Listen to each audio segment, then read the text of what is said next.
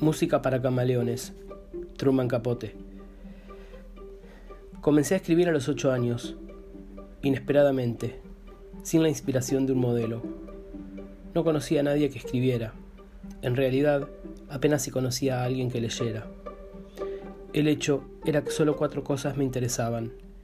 Leer, ir al cine, zapatear y dibujar. Luego, un día empecé a escribir sin saber que me había encadenado de por vida a un amo noble pero despiadado. Cuando Dios nos ofrece un don, al mismo tiempo nos entrega un látigo, y este solo tiene por finalidad la autoflagelación.